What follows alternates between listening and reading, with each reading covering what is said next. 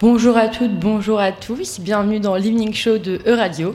Nous sommes en direct de Europa Nantes, un petit lieu très sympa sur l'île de Nantes, ouvert à tous et à toutes. Il y a une bibliothèque, un bar et des espaces de travail, donc si vous êtes dans les parages, n'hésitez pas à venir nous dire bonjour. Je m'appelle Clotilde et je serai avec vous pour la prochaine heure pour vous accompagner en cette fin de journée. Dans cette émission, on vous parle de sujets de société européens, on vous donne les dernières actus culturelles et on accueille également des invités sur nos plateaux pour parler de projets en cours, de débats actuels et de la résonance qu'ils pourraient avoir en Europe. Et enfin, dans cette émission, on écoute beaucoup de musique venue des quatre coins du continent. Attendez-vous à du rock, de la pop, mais aussi du funk ou du hip-hop, en anglais, en français, en italien ou en allemand. Ici à Nantes, l'automne est enfin arrivé. Nous sommes euh, entre la pluie et le soleil, mais ça ne nous avait pas manqué. C'est le genre de météo qui donne juste envie de rester chez soi et d'écouter de la musique mélancolique en regardant à travers la fenêtre. Mais pas de panique, on tient à rappeler que les beaux jours reviennent toujours. Et ici, chez E-Radio, on vous propose de repartir directement à la recherche de ces bonnes énergies estivales donc on s'écoute tout de suite We Won't Lose Hope, nous ne perdons pas espoir en français, de The Sayers et Prince Fatih. Vous écoutez E-Radio, bienvenue dans l'Evening Show.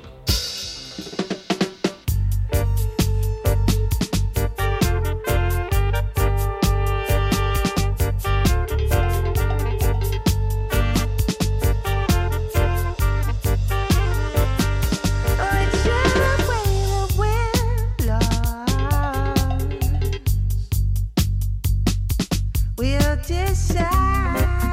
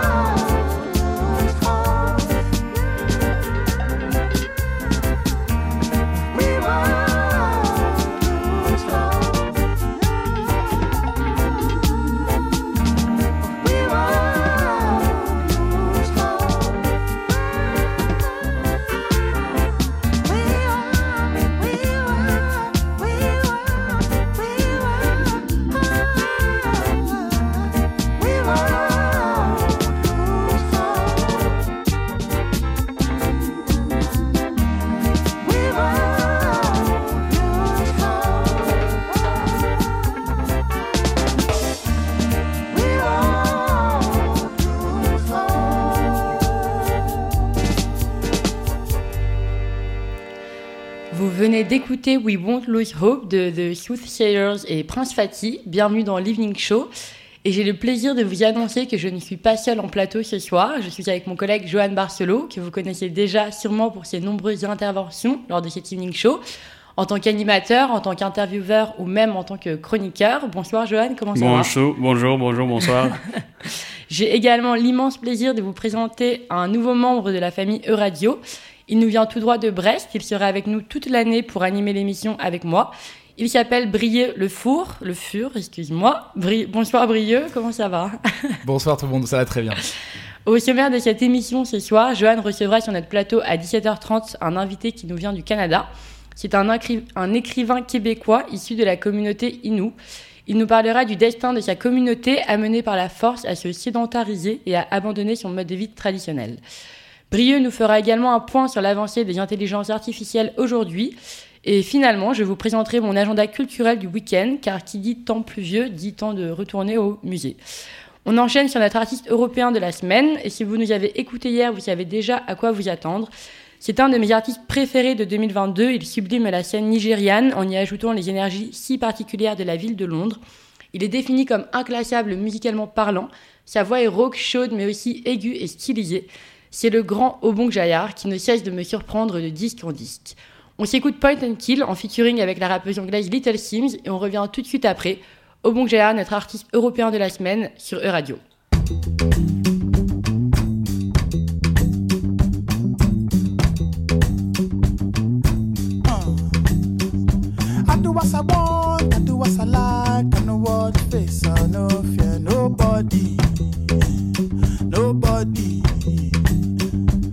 Know what face, I don't watch this. I know fear nobody, nobody. Point and kill, if I want it, it's mine, you can't stop me, hey! Family no go so far, oh, in my lifetime. They be fine, doing proper, no lie. Give me strength, let me prosper. Daddy say he want me to be lawyer, be doctor, riff raff, kitty gun, window shopper. Oh yeah, fine boy, take away auntie, bougie, akile, oh I fancy when I see a type. One time kill. If I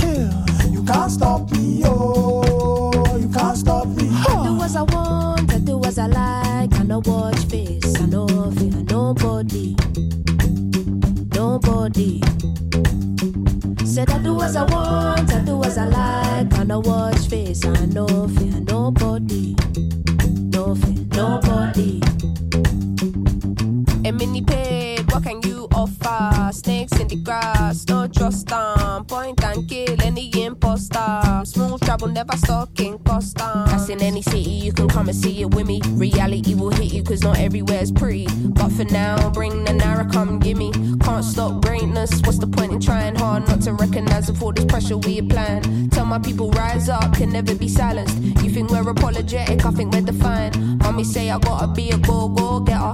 Got the devil trying to tempt me, but I know better. Never been the type to not acknowledge all the signs. It's the fact that everything I want is in front of my eyes. So when I see it die, one thing kill. If I want it, it's mine. You can't stop me, huh?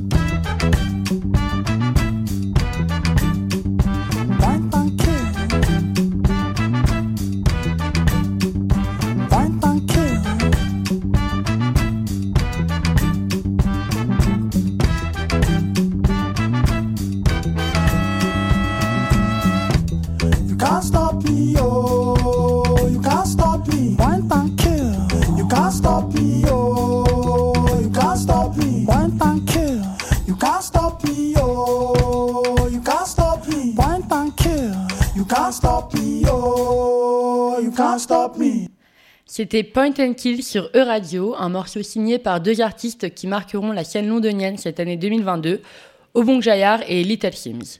Sorti sur l'album de la rappeuse Sometimes I Might Be an Introvert, qui a obtenu le Mercury Prize en 2022, c'est-à-dire le meilleur album britannique de l'année. Sur Point and Kill, Little Sims unit ses forces avec celle de l'artiste nigérian Obung Jayar entre afrobeat et rap anglais, et le résultat est sublime. Le titre du morceau fait directement référence à une expression nigériane, une expression utilisée dans les marchés pour choisir son poisson. Point and kill, tu montres du doigt le poisson, il tue le poisson pour toi. Ici, la phrase est également utilisée métaphoriquement, comme l'indique la rappeuse sur Apple Music. Tout ce qu'elle veut, elle va l'obtenir, quoi qu'il arrive. Et je pense qu'en effet, elle a obtenu beaucoup depuis, notamment un Brit Award en tant que meilleure nouvelle artiste de l'année 2022, un NME Award du meilleur artiste solo britannique ou encore un Bet Hip Hop Award du meilleur flow international. Je n'ai plus rien à ajouter et je vous conseille plutôt de vous dépêcher d'aller l'écouter. Mais c'est là juste après notre evening show. Nous sommes ensemble jusqu'à 18h et on s'écoute tout de suite I Need to Stop de The Lazy Jesus.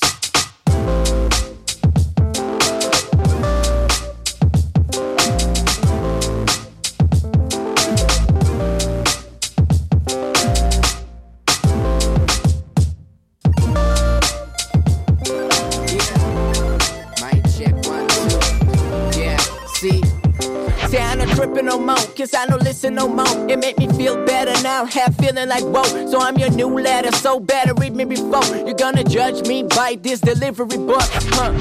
Man, why you trying to be pessimistic? I know that you think that pessimism is better than altruistic, but life mission, be happy with yourself. That's why my advice is shut up when you already fell. When you already fell, you might be close to hell. You can blame someone else or you can change yourself. But the point of failing is just to get up. Better use to disperse myself and bruise myself. This is not enough. It's really trying to bluff. For every line becomes to fucking lyricism. And I just drop that on incredible rhythm. And I just tell myself that I need to. fucking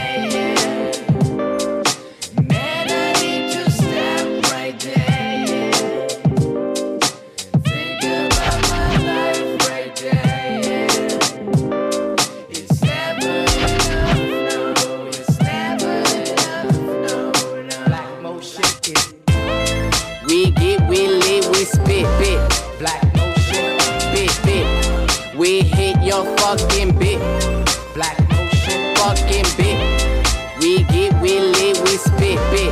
Black motion, bit bit. We hit your fucking bit.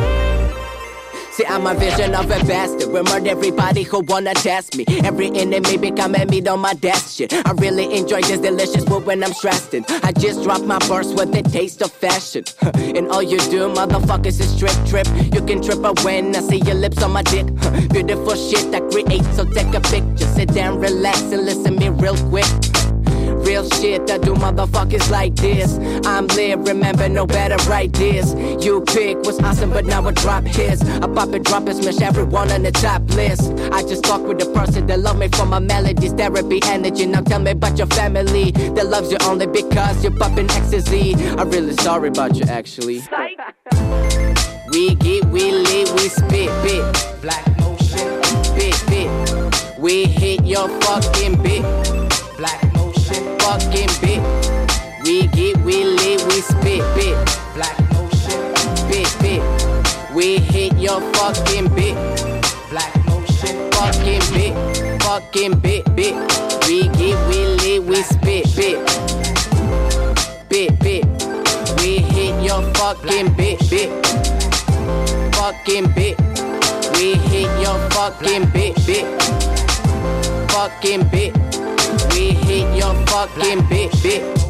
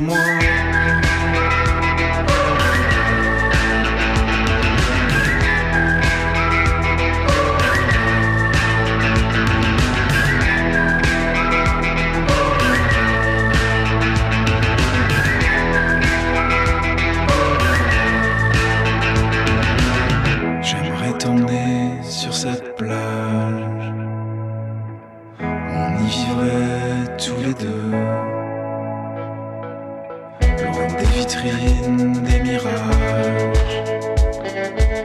Cette fumée noire annonce le feu.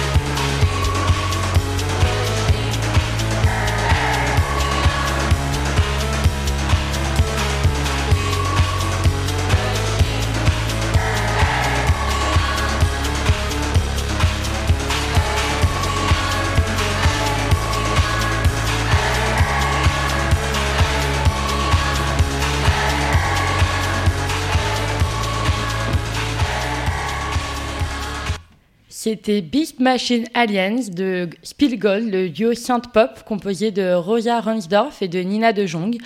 Ensemble, le duo crée un univers dansant composé d'un mélange de sons acoustiques et électroniques dans une explosion polyphonique de rythmes, de synthétiseurs, de voix et de lignes de basse. Mais assez parlé de musique, passons aux news de la journée et pour la première fois, c'est donc Brieux le Fur qui s'en occupe. En effet, et pour cette première apparition, j'ai choisi de vous parler d'un sujet dont on parle de plus en plus et qui peut, à certains égards, être un peu flippant. J'ai choisi de parler des intelligences artificielles ou des IA.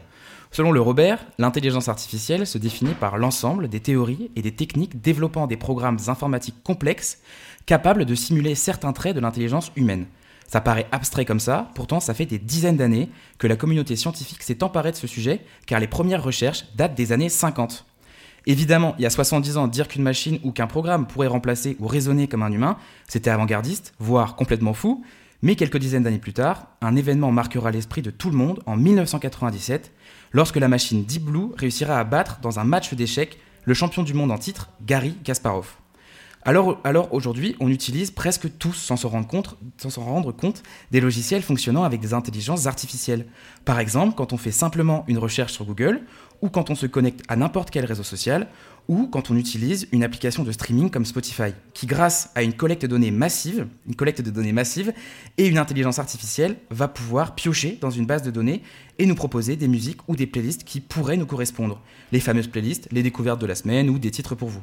Cependant, ces dernières années, les IA qui m'ont le plus bluffé, ce sont les IA génératrices de contenu.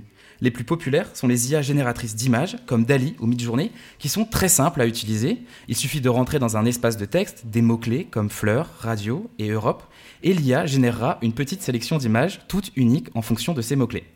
Mais il n'y a pas que ça, vous pouvez désormais générer des modèles 3D, des vidéos, des animations 3D, et ça c'est vraiment tout récent. Ou encore quelque chose qui est utilisé depuis des années dans ces l'IA génératrice de son. Alors une IA artiste, est-ce que ça existera un jour? Ça on ne le sait pas encore, mais en attendant, ça donne ça.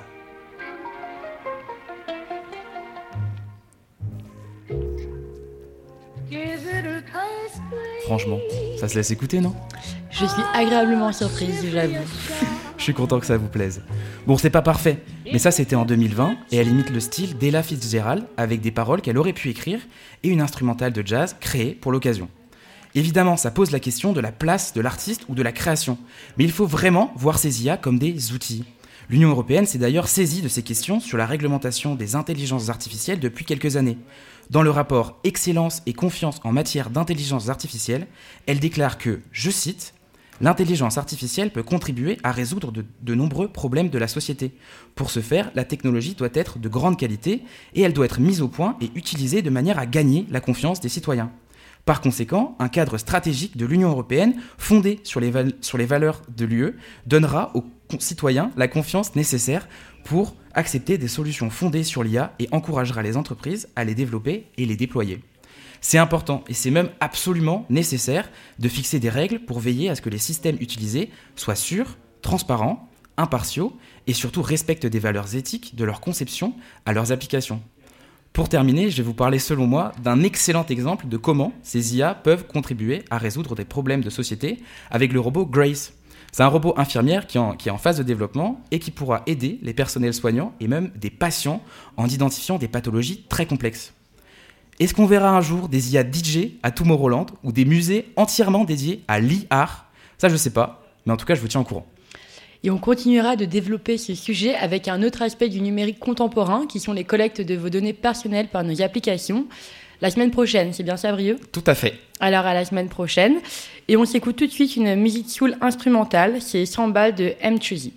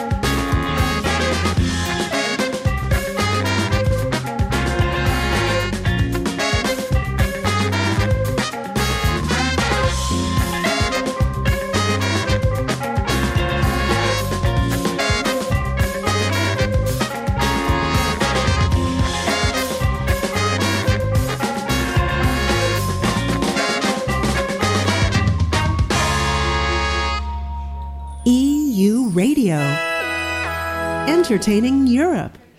Il est 17h30 et vous écoutez toujours l'Evening Show sur Euradio. Notre invité est dans nos studios. Il nous vient tout droit du Québec et plus particulièrement des communautés Innu. Je vous laisse donc avec mon collègue Johan Barcelo pour cet entretien. Merci Clotilde. Donc, ce week-end, du vendredi au dimanche, le festival Nature Nomade se tiendra à Nantes. La programmation se déroule principalement au muséum et propose des rencontres pour plonger dans le croisement entre la littérature et le voyage, la découverte et la géographie. Un genre exploré par des auteurs comme Michel Jean, qui est aujourd'hui avec nous. Bonjour. Ok, bonjour, salut. Michel Jean est journaliste et écrivain québécois, notamment d'origine Innu. Les Inuits sont un peuple autochtone du Québec et du Labrador, dont l'histoire et l'identité sont au centre de, de vos romans, Michel Jean. Euh, des romans comme Coucoum, qui a remporté le prix Nature Nomade en 2021. Vous êtes de retour à Nantes. Demain, vous faites la conférence 4 générations d'Inuits au Québec, toujours au Muséum de Nantes. Monsieur Jean, vous pouvez nous situer le peuple Innu dans l'histoire et la géographie d'Amérique du Nord? Alors, au Québec, il y a quatre nations autochtones. C'est un peu comme en Europe. hein. Il y a la Grèce, l'Italie, euh, l'Espagne, le Portugal. Euh, le territoire européen divisé en pays, avec chaque, chacun sa nation, sa culture, sa langue. C'était la même chose pour les Autochtones avant l'arrivée des Européens. Donc, il y a 11 nations et la nation Innu est une de ces 11 euh, nations-là. Moi, je suis, je suis membre de la nation Innu. Au sein de la nation Innu, il y a euh, 11 communautés, 11 réserves. Moi, je suis de la communauté de Mashtoyats, qui se situe euh, le, plus à l'est. Et nous, le, le territoire, le pays, si vous voulez, mais on, parle plus d'un territoire. on appelle Nitassinan. Donc, les, les sont, leur territoire, c'est Nitassinan. C'est un très vaste territoire qui va de, de la région du lac Saint-Jean jusqu'au au Labrador. Alors, c'est- extrêmement grand. Et aujourd'hui, les Inuits, ils sont où? Mais ils sont toujours dans le même. Évidemment, on n'habite pas tous dans la communauté. Comme moi, par exemple, j'habite dans la région de Montréal. Mais les Inuits, ils sont, ils sont toujours donc, dans ce territoire-là. Ils habitent toujours dans ces 11 communautés-là. Euh, c'est la communauté, c'est la nation autochtone la, la plus populeuse euh, du, euh, du Québec. Mais ça reste qu'on est des petites populations. On est environ euh, 20 000 euh, Inuits dans la province de Québec. Et donc, du sang Inuit coule Mhm. dans, dans vos veines. Ouais. Quel est euh, un peu votre rapport avec euh, cette identité mélangée euh, québécoise, canadienne et euh, Inuit C'est une question qui est une excellente question et la réponse est assez complexe. Parce que, bon, comme chez nous, la, la question de l'identité n'a pas la même résonance, par exemple, qu'en Europe, où, où ça sonne différemment. Pour nous, c'est une, c'est une manière aussi de dire qu'on existe toujours. C'est-à-dire que les Autochtones ont vécu avec euh, les tentatives d'assimilation systématique des, gouvernements au Canada.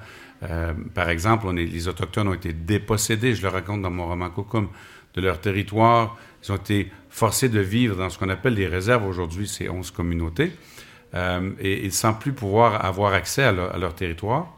Et en ce sens-là, on est, on est un peu comme des sociétés post-apocalyptiques parce qu'on a vécu la fin d'un monde et on a été forcés de vivre dans un monde que nous n'avons pas choisi. Euh, on a une culture, il y, en a comme moi qui grandissent, naissent à l'extérieur de la communauté. Quand on grandit à l'extérieur de la communauté, c'est difficile d'apprendre la langue, donc on ne parle pas la langue. Et on se pose souvent la question, quelle est la part des nous qui, subsiste euh, en moi? Euh, dans mon cas, moi, ça a été une longue quête, parce que, bon, comme on était à l'extérieur, et un jour, c'est au décès de ma grand-mère, dont j'étais très près, la cousine de ma grand-mère est venue me voir. C'est la première fois qu'elle me voyait. Elle me connaissait de vue, parce que je suis un journaliste euh, au Canada, donc les gens me voient à la TV. Elle me dit, Michel, elle dit, il faut que je te parle. J'ai dit, oui, elle dit, toi, Michel, elle dit, euh, l'Indien, tu l'as en toi. Là, je dis, c'est c'est joli, mais qu'est-ce que ça veut dire? Ben, Elle me dit, je te vois souvent dans des situations où les gens autour de toi sont énervés, nerveux, et dans mon travail de journaliste, ça arrive souvent. Elle dit, toi, tu es toujours calme. Ça, c'est Inou. Et là, ça, c'est, je me suis mis à réfléchir parce que c'est vrai que je suis comme ça, mais j'ai toujours pensé que c'était un, un trait de caractère. Et elle me disait, c'est pas un trait de caractère, c'est un trait culturel. Et donc, pour moi, c'est là que le, le- le chemin a commencé à, à se faire pour retrouver qu'est-ce qui est resté de, quand on n'est pas dans la communauté, quand on vit à l'extérieur. J'explique tout ça dans mon roman Atouk, qui, qui vient de paraître ici en France. Mais, mais la question de l'identité autochtone, ça reste complexe. Ça, ça dépend aussi, pour beaucoup de gens, c'est beaucoup de choses différentes aussi. Et, et pour vous, euh, l'écriture dans cette euh, mélange d'identité, dans cette euh, sang qui coule dans vos veines et que vos grand-mères Mhm. voient encore chez vous, euh, qu'est-ce que ça vous donne de- de- d'écrire des romans là-dessus? Ben, il faut savoir que les Autochtones sont à peu près absents de l'espace public euh, au Canada. Et pas qu'au Québec, mais au Québec également. Ça veut dire quoi? Ça veut dire, par exemple, moi, je suis le seul journaliste de la TV québécoise qui est autochtone. Il y en a une seule qui est euh, dans la presse écrite. On ne voit pas les, les Autochtones ni dans les séries TV, ni dans rien. Euh, bon, là, il y, en a une, une, Inou qui vient de se faire élire. Elle a été nommée ministre. C'est une première. Donc, les jeunes qui grandissent dans les réserves ne se voient nulle part. Alors moi, ils ne connaissent pas leur histoire parce qu'ils apprennent le, le même programme scolaire que ce que les autres Québécois apprennent. Et nous, quand on apprend l'histoire, ça commence en 1492 avec l'arrivée de Christophe Colomb et en 1534 avec l'arrivée de Jean Cartier. Auparavant, il ne s'est rien passé. Mais pourtant, à Machtoyat, dans ma communauté, les dé- découvertes archéologiques il y a trois ans démontrent des preuves d'existence permanente sur ce site qui remontent à 5000 ans. Donc, on est là depuis 5000 ans, mais on n'est pas ni dans l'espace public, ni dans les livres d'histoire. Donc, si nous, on n'écrit pas notre histoire, personne ne va l'écrire. Moi, c'est pour ça que j'écris, pour que les gens voient leur histoire et que les Québécois aient la perspective autochtone aussi. Et donc, dans cette histoire de 5000 ans, euh, comme vous le dites... euh, 10 000 ans. Mich- 10 000 ans. 10 000 Ah, ans, pardon, Michel Jean. On va pas vous enlever 5 000 ans d'histoire tout de suite. Euh, le peuple Innu, euh, comme le dit le nom du festival, nature nomade. Ouais. Les Inuits étaient plutôt nomades. Oui, vous dites, euh, tout à fait ils ont été ouais. forcés de se sédentariser. Ouais. Qu'est-ce que ça... En fait, pour nous, par exemple, dans ma famille, jusqu'à. C'est assez récent. Je dire, moi, ma grand-mère est née dans le bois, dans la forêt. Elle est née dans une tente. Moi, je suis né dans un hôpital. Ça s'est passé entre ma grand-mère et moi. Alors, euh, la façon euh, dont on vivait, c'est chaque fin de l'été, mois d'août, début septembre, Euh, les gens partaient en canot, enfants, famille, et on allait chacun sur son territoire. Chez nous, on était, ça prenait un mois se rendre là-bas. C'était centaines de kilomètres. Il y avait 1000, il y avait 1000 mètres de dénivelé en rivière à remonter. C'était un, un long mal. périple. Et on vivait là pour l'année. Et on revenait seulement au printemps. C'était le, le- le rituel.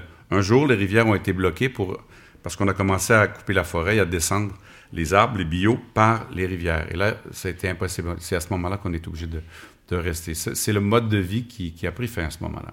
Et, et le terrain euh, de cette vie dans, dans le bois, il reste intouché en Canada? Le, le terrain, vous voulez dire le, le territoire? Ouais, Le territoire Ben, pas du tout, parce qu'en fait, euh, la, la forêt boréale n'existe à peu, près, à peu près plus au Québec.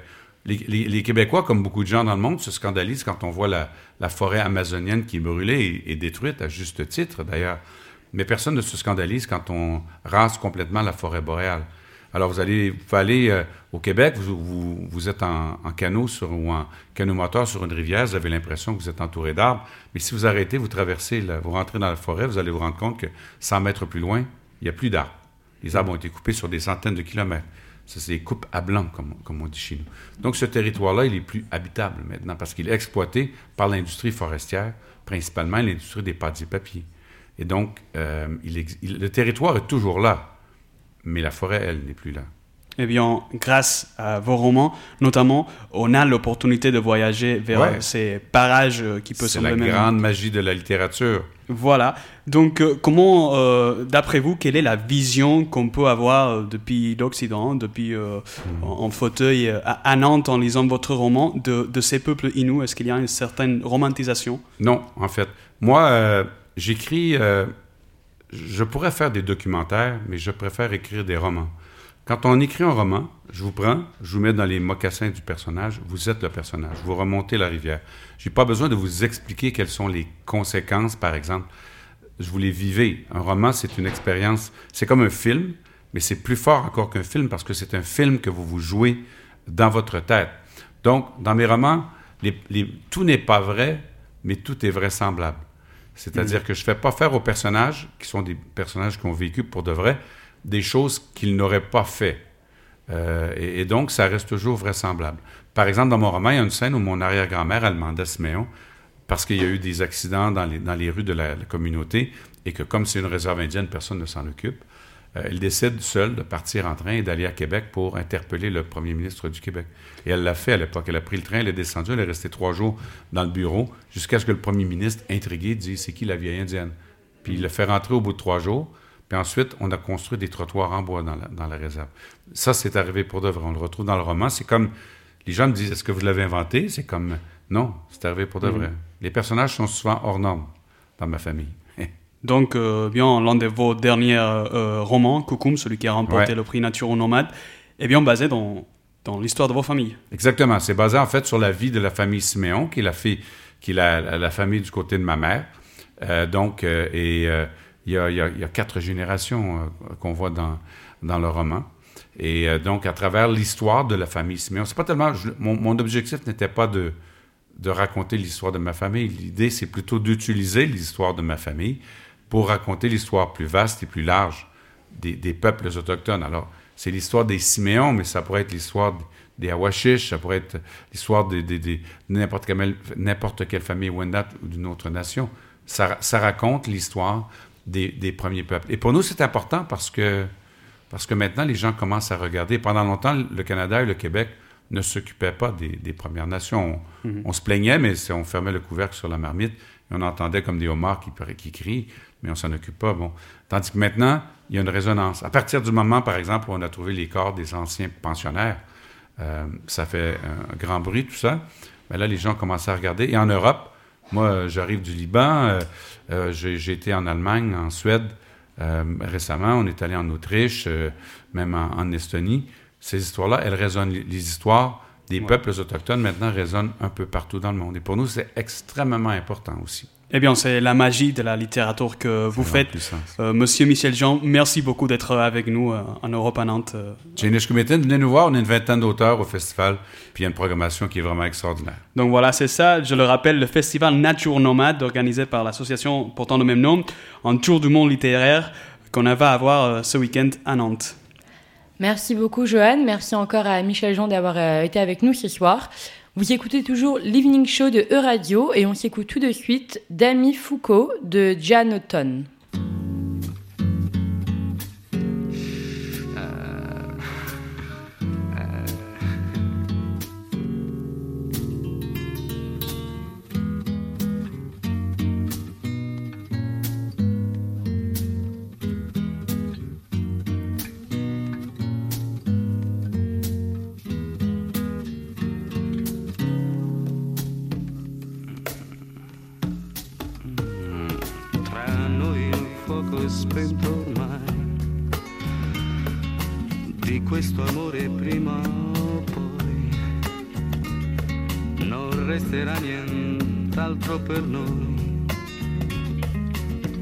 tenere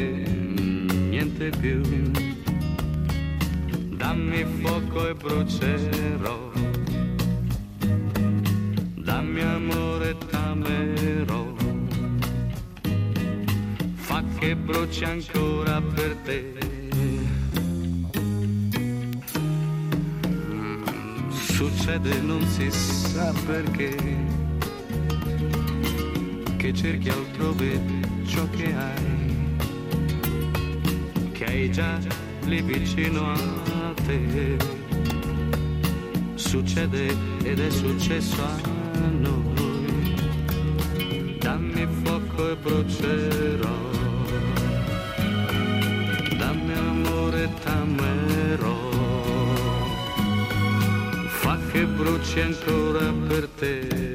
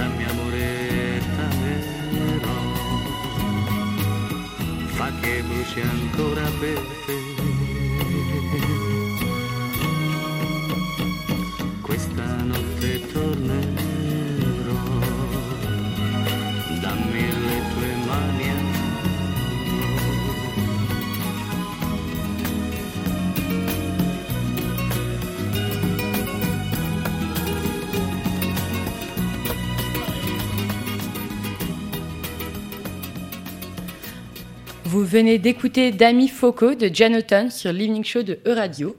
Et nous sommes déjà jeudi, le week-end arrive à grands pas. Vous n'avez peut-être pas, toujours pas de plan et l'angoisse de l'ennui se fait venir, alors pas de panique. Avec E-Radio, on a fait un petit tour des événements culturels qui se passaient en ce moment même en France et on en a sélectionné trois. Alors si ce week-end vous êtes à Lyon, à Paris ou à Nantes, écoutez bien. À Lyon, on vous conseille d'aller faire un tour au FACT Festival, un festival d'art et de création trans, un festival qui permet de visibiliser et promouvoir la création des personnes trans, des créations existantes mais peu mises en avant dans les espaces culturels publics. Arsène Marquis, en charge de la programmation du festival, explique au magazine Hétéroclite que le festival réunit des œuvres où les personnes trans sont au cœur du processus de création, que certaines thématiques reviennent comme celle des normes de la transphobie et du corps, mais que les artistes invités explorent bien d'autres sujets qui ne relèvent pas forcément des questions seulement LGBTQIA+. Ils mettent notamment en avant une programmation internationale avec quatre artistes venant d'Amérique du Sud et d'autres des quatre coins de la France. Attendez-vous à des performances et des pièces de théâtre au théâtre des Clochards Célestes dans le premier arrondissement de Lyon dès ce soir et jusqu'à dimanche. Et samedi soir, le festival pénètre dans l'antre du Sonic dans le 5e arrondissement de Lyon pour une soirée club avec des lives de musique électronique, des fusions techno, afro, kuduro, baile funk et j'en passe. Le festival Fact à Lyon donc jusqu'au lundi 7 novembre. Et on est très art vivant cette semaine chez Radio. Donc si vous êtes de passage à Paris cette fois-ci, on vous conseille fortement d'aller faire un tour au théâtre du Châtelet. Vendredi soir et samedi soir, ce sont les dernières performances du spectacle de danse Mythologie, un des spectacles les plus attendus de la saison. Et pour cause, à l'affiche de ce ballet de haute volée, deux génies made in France adoubés à l'international. D'un côté, le chorégraphe le plus en vue de sa génération, Angelin Preljocage, auteur de plus de 50 pièces évoluant progressivement du classique au contemporain. De l'autre, Thomas Bangalter, moitié du duo Daft Punk, qui offrira pour l'occasion sa première composition originale depuis la séparation du groupe.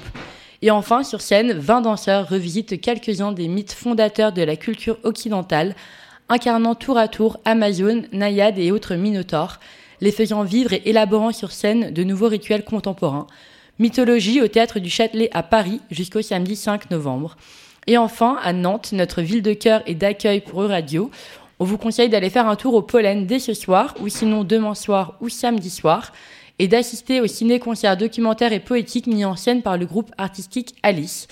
La performance, titrée Mon palais est un paysage, est un portrait sensible du vivant au sein de deux fermes paysannes des Mauges, du paysage, des habitants, de l'habité dans le contexte anxiogène de crise que nous vivons. C'est un espace d'échange où sont questionnés collectivement le manger, le bien manger, notre rapport à la terre, au paysage et à l'alimentaire. Le ciné-concert documentaire, tout en un donc, aura lieu au Pollen à Nantes. Vous écoutez toujours l'Evening Show de E-Radio et on s'écoute tout de suite Antonia Boy de The Reed Conservation Society.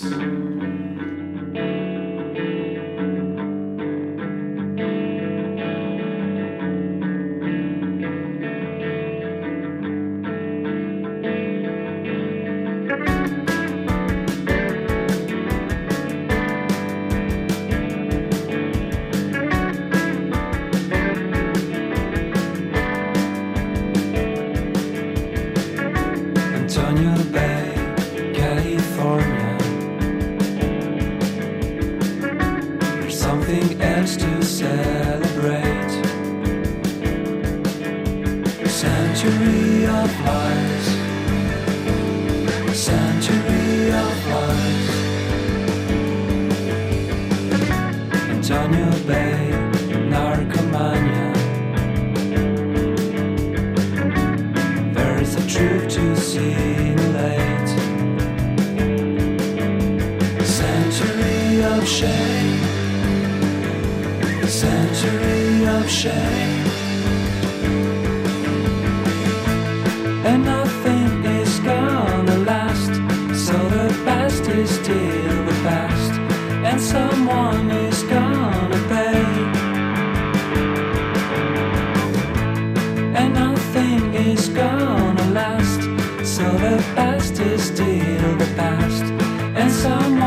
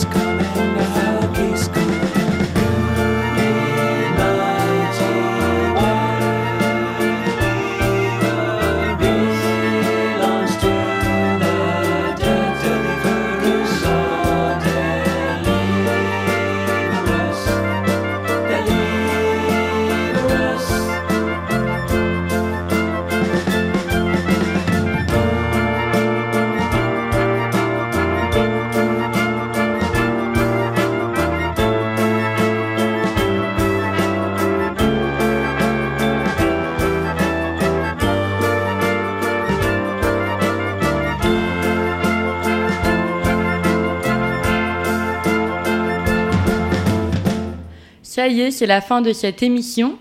Merci à tous nos éditeurs d'avoir été avec nous ce soir. Un grand merci à Joanne Barcelo pour l'entretien. Merci à toi, Clotilde. Merci et encore bienvenue à Briller le four, le fur, excusez-moi. C'est pas grave. Merci beaucoup, Clotilde, pour cette émission. Et merci à Léo pour la réalisation. Nous sommes de retour demain dès 17h pour l'Evening Show. Passez une très bonne soirée et je vous quitte avec un dernier titre. Il s'appelle I See It Coming de Nasha Yamaru.